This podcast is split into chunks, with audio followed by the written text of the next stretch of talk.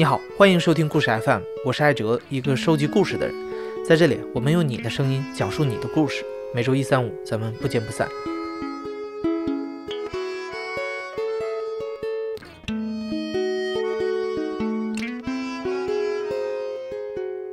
今天的故事讲述者小亚是云南人，现在生活在成都，是成都一家媒体的记者。在二零一七年七月之前，小亚从来没想过自己会和精神病院扯上关系。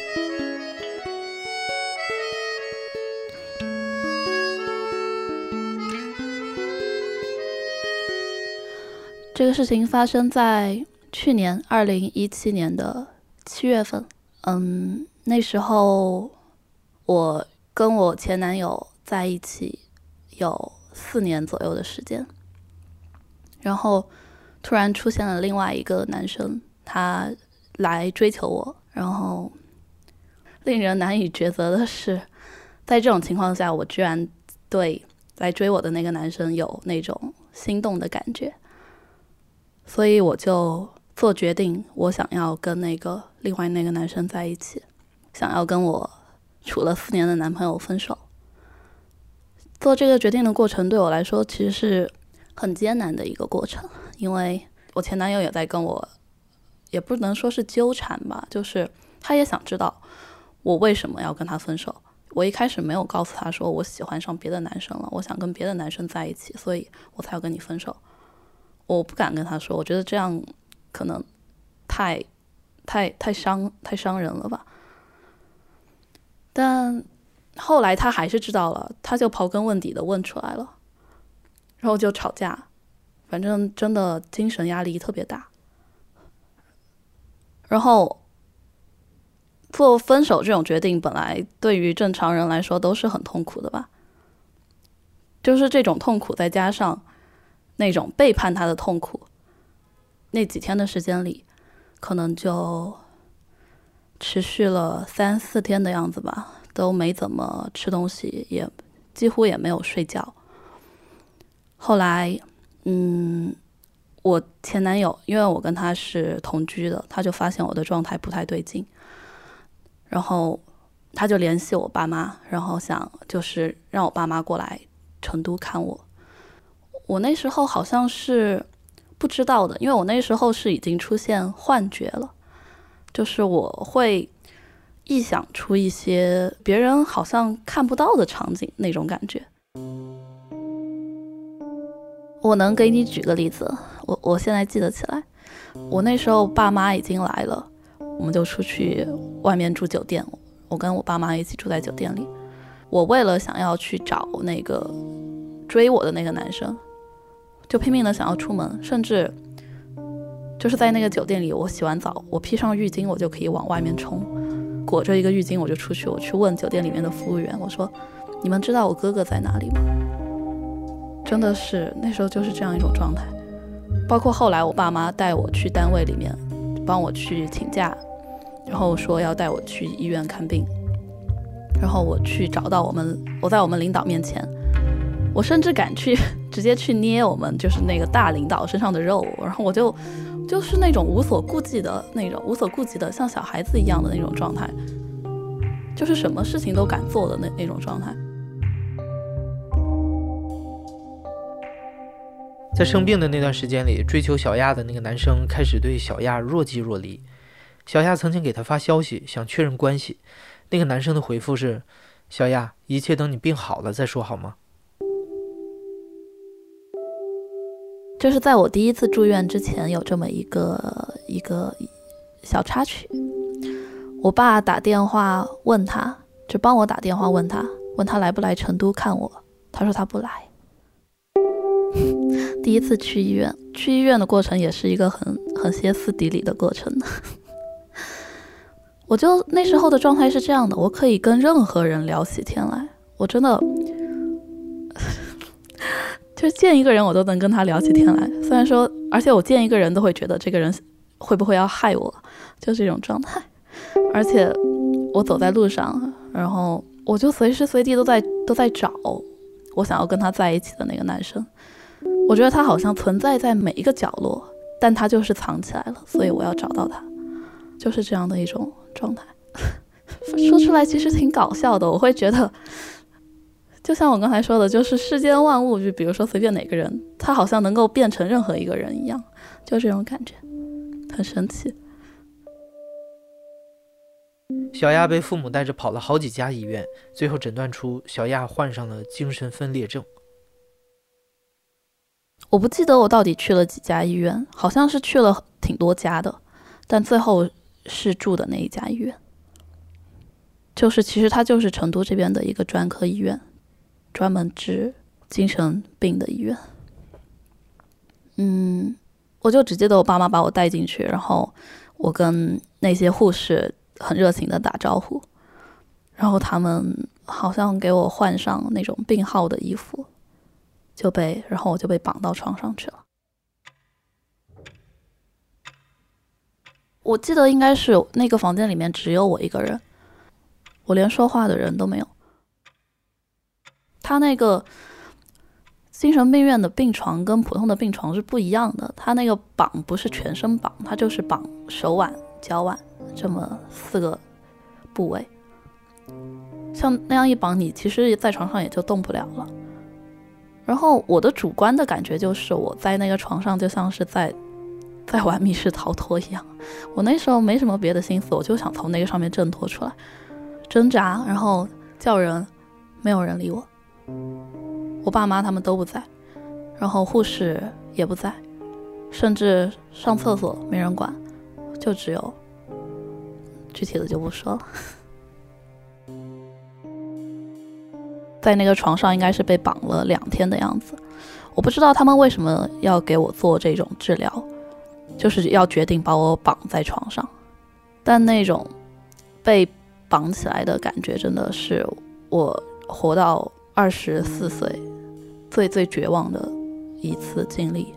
就是那种叫天天不应，叫地地不灵的感觉。就这样被绑了两天时间，然后。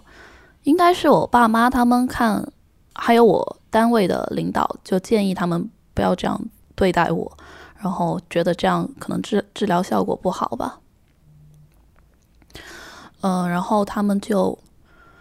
还是决定把我把我放出来，就包括我出那个病房的，他们把我放开的那一瞬间，因为我爸妈在门口等我嘛，我就是冲出去，冲到我妈怀里说他们欺负我。哭着说他们欺负我，就只是这样。我妈肯定也哭了呀，但我爸我不记得他的反应了。然后由我妈妈来医院陪我来陪床，然后我就才能跟那些住在开放病房的病人住到一起去，但活动范围仍然只是医院的那一层楼而已。活动范围非常小，只有一个长长的走廊，一个。一个那种回回字形、口字形的一个走廊，就是那一圈。其他的病人我几乎好像没见到有陪床的，但只有我妈妈来陪我。然后他们其他的病人都好羡慕。嗯，那时候大概有十十个人左右吧，病床都是连在一起的，就是一张床贴着一张床的。然后一个房间会比较大，应该是有十多个人的样子。其实，在精神病院的生活是非常单调或者非常枯燥乏味的，因为病人们没有什么别的消遣，唯一的消遣就是在那个里面有一个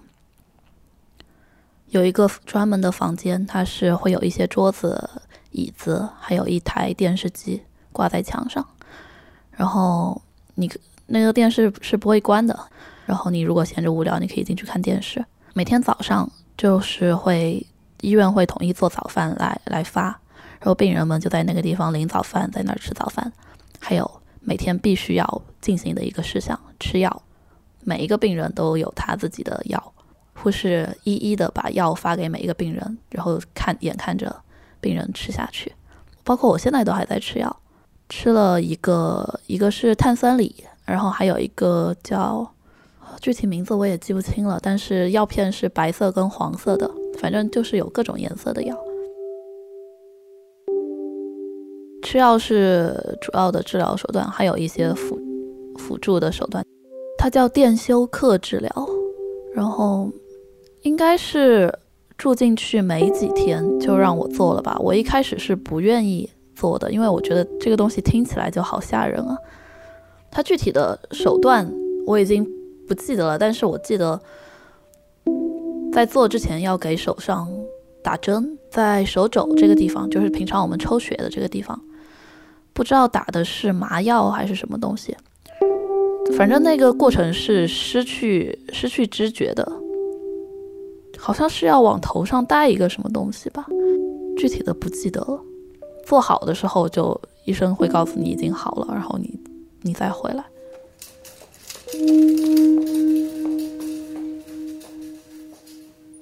不适感倒是没有，但是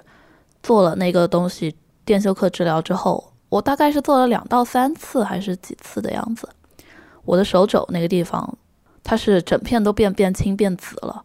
有一个月的样子才消下去。然后做了那个之后，思维那些意识那些都会变得有点模糊，会变慢吧。整个人的，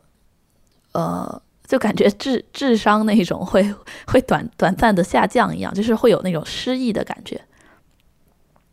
就举一个例子来说，那时候。比如说，我晚上出去自己出去上一个厕所，我都找不回来我的房间在哪儿，我找不着。就是我妈那时候，因为她陪床嘛，然后她就跟我说：“她说你那时候做完那个电休克治疗，就感觉你跟个几岁的小孩子一样，什么东西都要跟在我旁边，什么东西都不会做，就那种状态。”我自己自认为自己是没病的。然后他们对我做一些治疗，让我吃药的时候，我是想要拒绝，但是我又没有办法拒绝的。所以，为了尽快的证明自己没有生病，我只能不说话了。因为我知道，只要我一说话，我一提我想要跟男哪个男生在一起，他们又会认为我我还不正常，所以我就不提了。只要不提，他们就会觉得我我在渐渐的好转，在恢复正常，所以就是这么一个策略吧。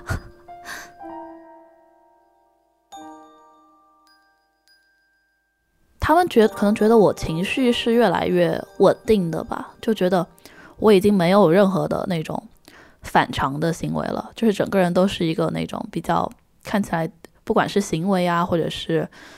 呃，语言上都是一个比较正常的人的时候，他们可可能就想要觉得可以放我出去了吧。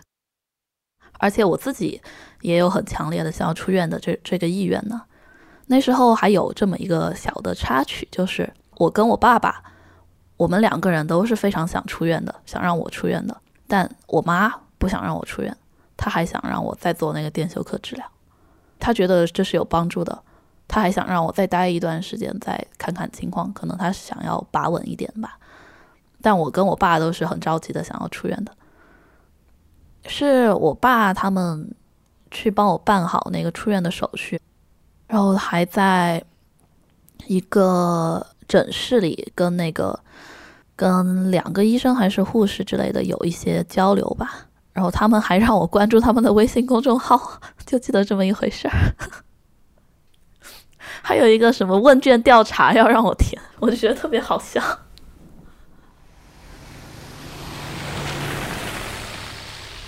我是云南人，然后我爸妈就想要带我回家散散心嘛，因为我才从医院里面出来。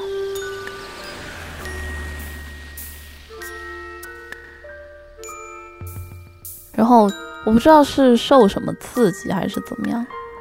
反正回家以后很快很快的。就这个病情就再一次复发了，所以我第二次住院，我爸妈因为是在我家那边住的院，我爸妈他们都选择说不不让我继续在医院住，让我回家，就是说我每天要去要去医院报道，要去跟医生聊聊天呐，然后但是我是可以回家睡觉的。第二次住院的症状跟第一次精神分裂症的时候症状是不一样的。第二次就是完完全全是躁狂症的那种症状，呃，比如说只要没有人打断我，我可以连续说话说两三个小时都不停，就比如说我走到街上，我跟我爸妈一起出去散步，我那时候不是可以自由的出入家里面，可以到室外去嘛？然后我我爸妈每天会带我出去散步去，我就看到一个看到任何身边的任何信息，就比如说这个被子是白色的，然后我都可以就这个话题讲讲十分钟。然后看到墙上有一个什么样的标语，我然后我我什么东西都能讲，什么那个思维是真的是非常的非常的活跃，就是那种思维奔逸的状态，就觉得自己什么事情都能做成，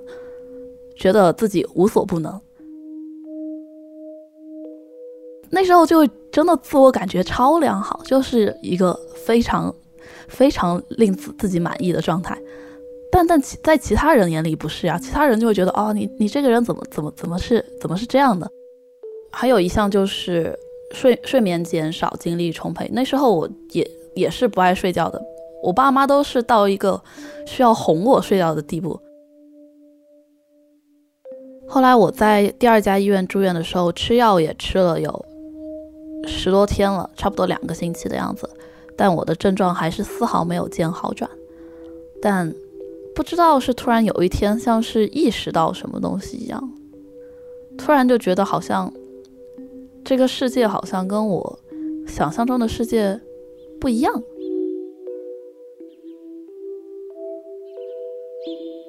我记得很清楚，有一天，我爸，因为我我那时候手机是被没收掉的，我爸是不给我玩手机的，他可能是不想我跟外界有什么样的。联系和接触吧，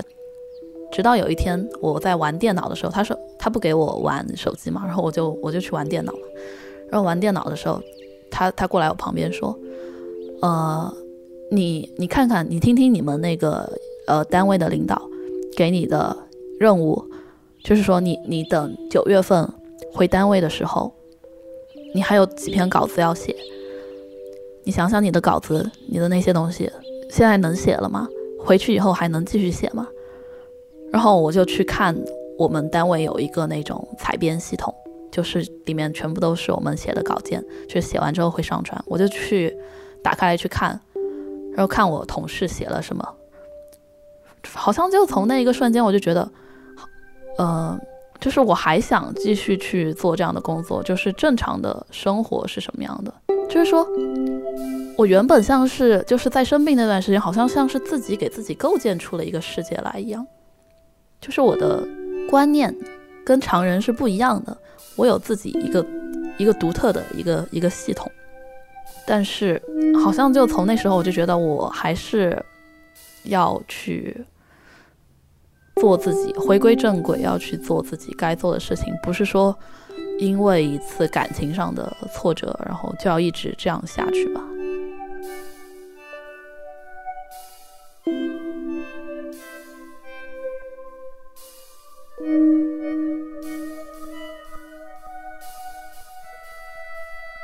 就是在两段生病的这个期间，我最大的心病就是那个男生，我想要跟他在一起，但是没有能够跟他在一起的那个男生。直到我把他放下了，我我觉得就算不跟他在一起，我的生活也还是要继续，可能我才算是真正的能够好起来吧。以前可能就觉得好像。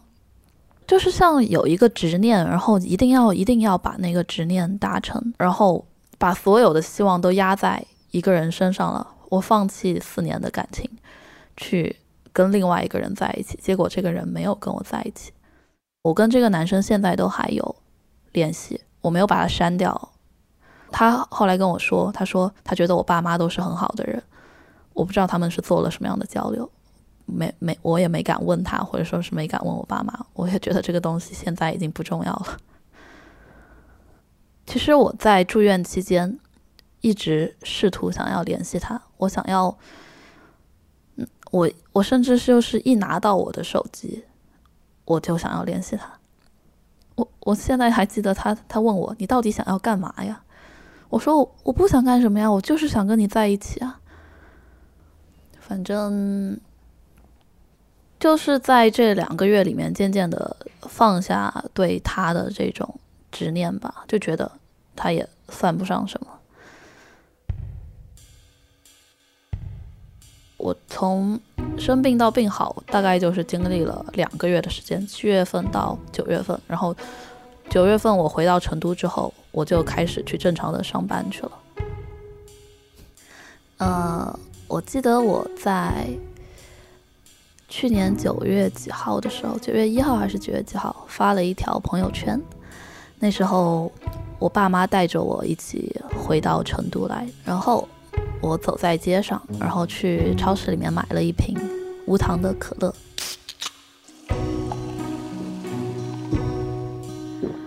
我发了一条朋友圈，说我终于回到可以自由自在的喝可乐的生活了，因为我以前就喝可乐。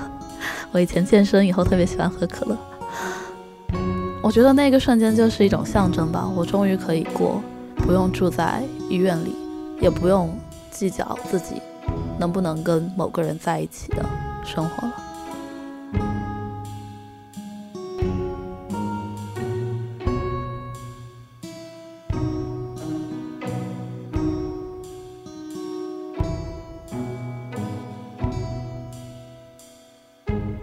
现在正在收听的是《亲历者自述》的声音节目故事 FM，我是主播艾哲。